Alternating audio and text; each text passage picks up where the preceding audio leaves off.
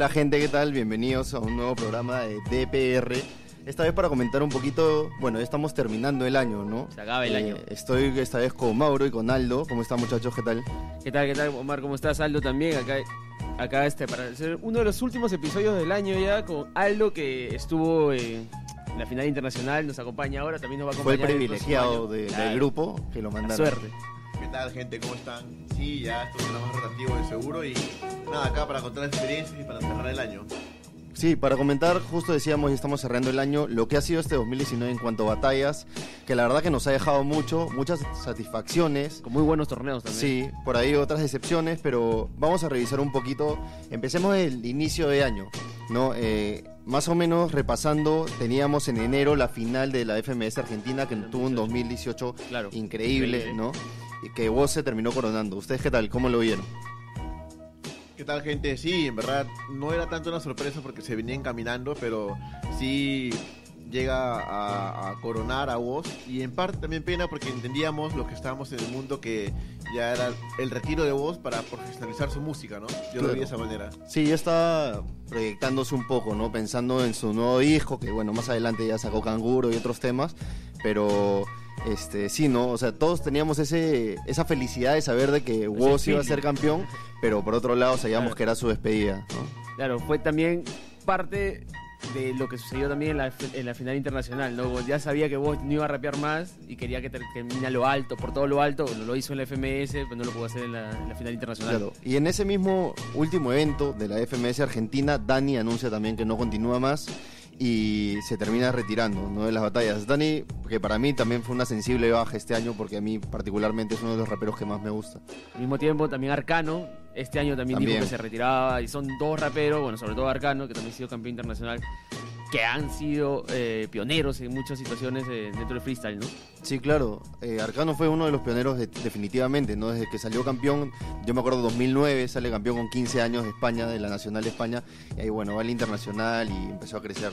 Claro, no sé si ustedes lo ven así, pero yo siento que Arcano es más o menos el símbolo de la, del pro- del- la profesionalizó- profe- profesionalización de freestyle. Claro. el que empieza a llevar este asunto mucho más serio. Vamos a la tele con Arcano, el mundo habla más de él, él con Asesino van a los premios latinos. Entonces es como que una idea ya mucho más seria, mucho más profesional. No sé cómo lo ven ustedes. Sí, igual, porque eh, quieras o no, esta idea del- freestyle, de las batallas de hip hop, siempre estaba en la cabeza de la gente como algo de delincuentes, ¿no? De gente de la calle, de pandilleros, y no es nada, nada así, ¿no? Y Arcano es el que sale, como dices, a la tele y demuestra de que se pueden abrir otros campos para los freestylers. Ahí el trabajo de Arcano es muy interesante, muy importante, porque abre, abre puertas también a muchas personas. Sí, a O muchos. sea, no solamente a los que ya están en ese momento, sino a los que vienen y los que sí van a seguir viniendo, ¿no? O sea, Claro, y justo en esa, en esa última fecha de, de- perdón, eh, se cerraba el 2018 con Arcano despidiéndose y avisaba que no iba a continuar este 2019 en la FMS España en ninguna competición, pero el 2019 nos regaló a, a un nuevo batallero que fue Bennett, ¿no? que apareció nuevamente en la FMS España, que ya tuvo el año pasado una buena participación en la Red Bull eh, y venía creciendo de a pocos, pero en la FMS España se termina consolidando. Claro, ahora mismo mañana va este. Mañana 21 va, disputar a, el título. va a disputar el título con Chuti. Un título que, bueno, también tiene mucha polémica por lo que nos faltó al evento en Barcelona y todo, pero es un gran Claro. rapero. o sea, Justo tengo un minutito ahí guardado de, de Métele, Bennett, ¿les métele. parece? Vamos a escucharlo. Es un, el acapela contra Force, a ver si se acuerdan. Vamos a escucharlo. A mí me llaman Bennett todos los de FMS, menos Force que me llama depresión de cinco meses.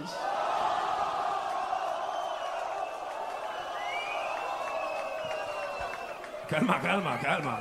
Calma, señores. Tienes razón.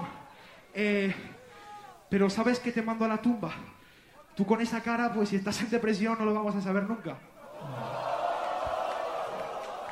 Pero antes me ha dicho, ¿qué pasa? Que en tu cara han derrapado, no quiero ni saber lo que ha pasado. Pues lo que pasa es que se expresa. Aunque normal que te parezca raro. Puto retrasado.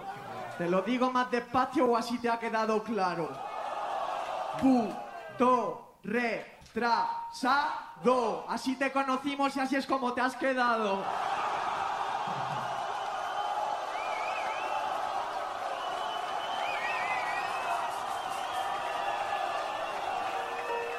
¡Cálmense! ¡Cálmense! ¡Cálmense que sí! Bueno, eso era un poquito de lo de Bennett, cómo iniciaba ¿no? el FMS. Como se dice, ¿no? Para muestra un botón y Bennett dejó clarito ahí todo lo que tiene, todos los recursos que tiene para... Y más o menos ya nos daba eh, unas aproximaciones de lo que iba a ser a partir del año. ¿no? Eh, luego de ya entrar a la FMS, bueno, también se formó la FMS México, la FMS Chile, eh, que de a pocos también, las primeras fechas fueron un poquito flojitas, tenemos que aceptarlo, pero también es porque la gente no se acomodó al formato inmediato. ¿no? Y está teniendo unos buenos cierres. sí, sí, muy maneras. cierres. Y, y ha logrado, o sea, creo lo que hablábamos la semana pasada, de que ahora los freestyleros de México y Chile son muy buenos. o sea, ya no solamente es Asesino y por ahí, este, no sé, pues Kaiser o Teorema, sino ahora hay más y con muy buen nivel. Claro.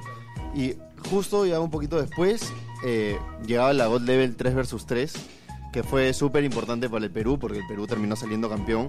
Eh, ¿Ustedes cómo vivieron ese evento? Ah, yo creo, a mi parecer, que eso fue un punto de quiebre Ujú. para el freestyle peruano. O sea, Sí, a partir de ahí ya más gente, más freestyle, más gente también se ha, se ha- se ha metido a lo que es este esta, esta cultura, eh, es- estos eventos y ahora pues hacer es- se ha vuelto una plaza Perú muy importante para el freestyle, creo, ¿no?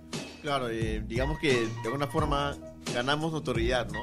Si bien este, en el ámbito nacional tenemos una muy fuerte, también de manera internacional, ¿no? Empezaron a, tomar, a tomar más en serio a los freestylers y ellos mismos también siento que de alguna manera se dieron cuenta de que esto se podía también profesionalizar y que el asunto iba en serio, ¿no? Y que con God, Le- con God Level se logra y de alguna manera también da paso para que se crea, se crea o se cree una FMS en Perú. Claro, sí, justo el próximo año vamos a tener la FMS Perú, que empieza en abril. eh, y esa, esa God Level marcó mucho por una rima, ¿no? Que fue el nos van a ganar. Nos van a ganar. Nos van a ganar mucho. eh, que, bueno, ellos explican Jace, Necros. Arrancó en México como este- algo improvi- improvisado, totalmente Claro. improvisado. Y en Chile se reforzó, pero en Perú ya está totalmente como una rima ya propia que ya se sabía en qué momento iba a salir. Y con España le hicieron muy bien. Vamos a escucharla, a ver. Vamos a escucharlo un ratito.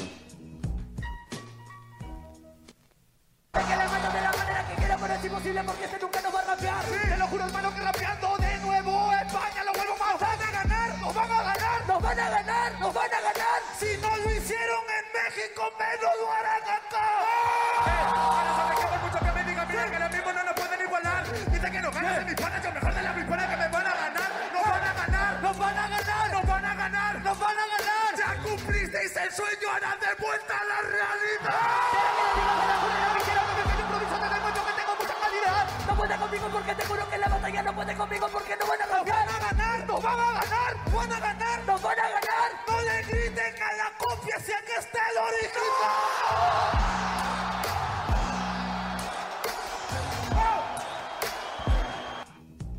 Sí, de todas maneras esa rima marcó un antes y un después, ¿no? Sí.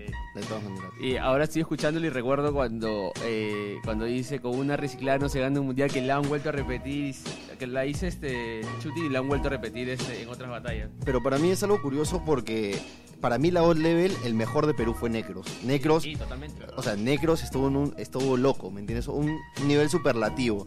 Pero después el año de Necros no, no, no ha terminado de la mejor forma. O sea, yo lo siento, por lo menos en supremacía yo esperaba verlo Claro, en mejor fue- forma y el- nunca, el nunca quiebre terminó de de negros hacia abajo. ¿Tú cómo lo viste, Aldo?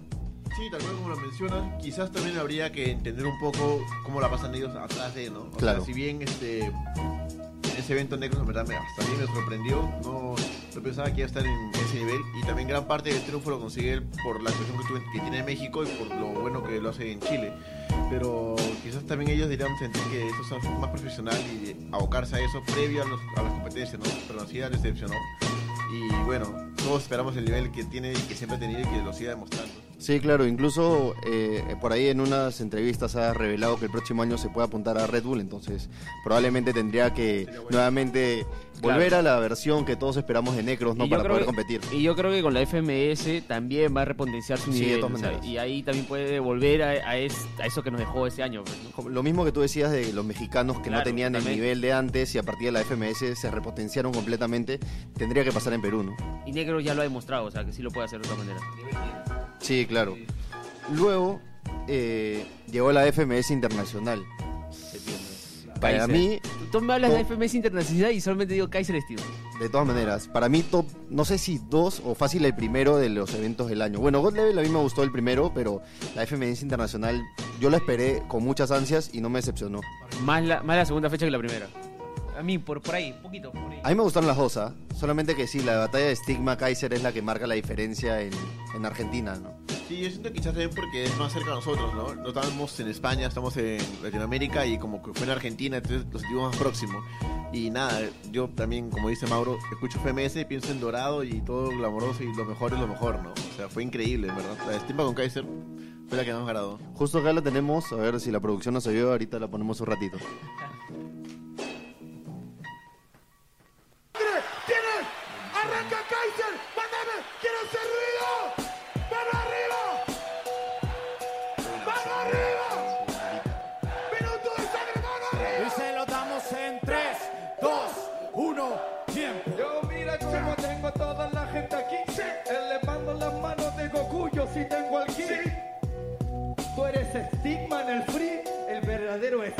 ese vive en mi país. Así que por favor, tú solo desilusiona. Viene la batalla y solo decepciona. Yo soy conocido en Buenos Aires y en Barcelona. Y tú, por golpearle el nombre a otra persona. Tú de verdad, lo hago camarada. Yo soy como de toque, no cacho la mirada. Así que por favor, vas embajada. El estigma vive en Chile, tú eres el estigma de la salada. ¿Cómo estás? Aquí no hay contrincante. Por favor, no es nada interesante. Yo volví a la liga en Chile importante. ¿Tu liga cómo se llama? Asesino y sus acompañantes. No existe nadie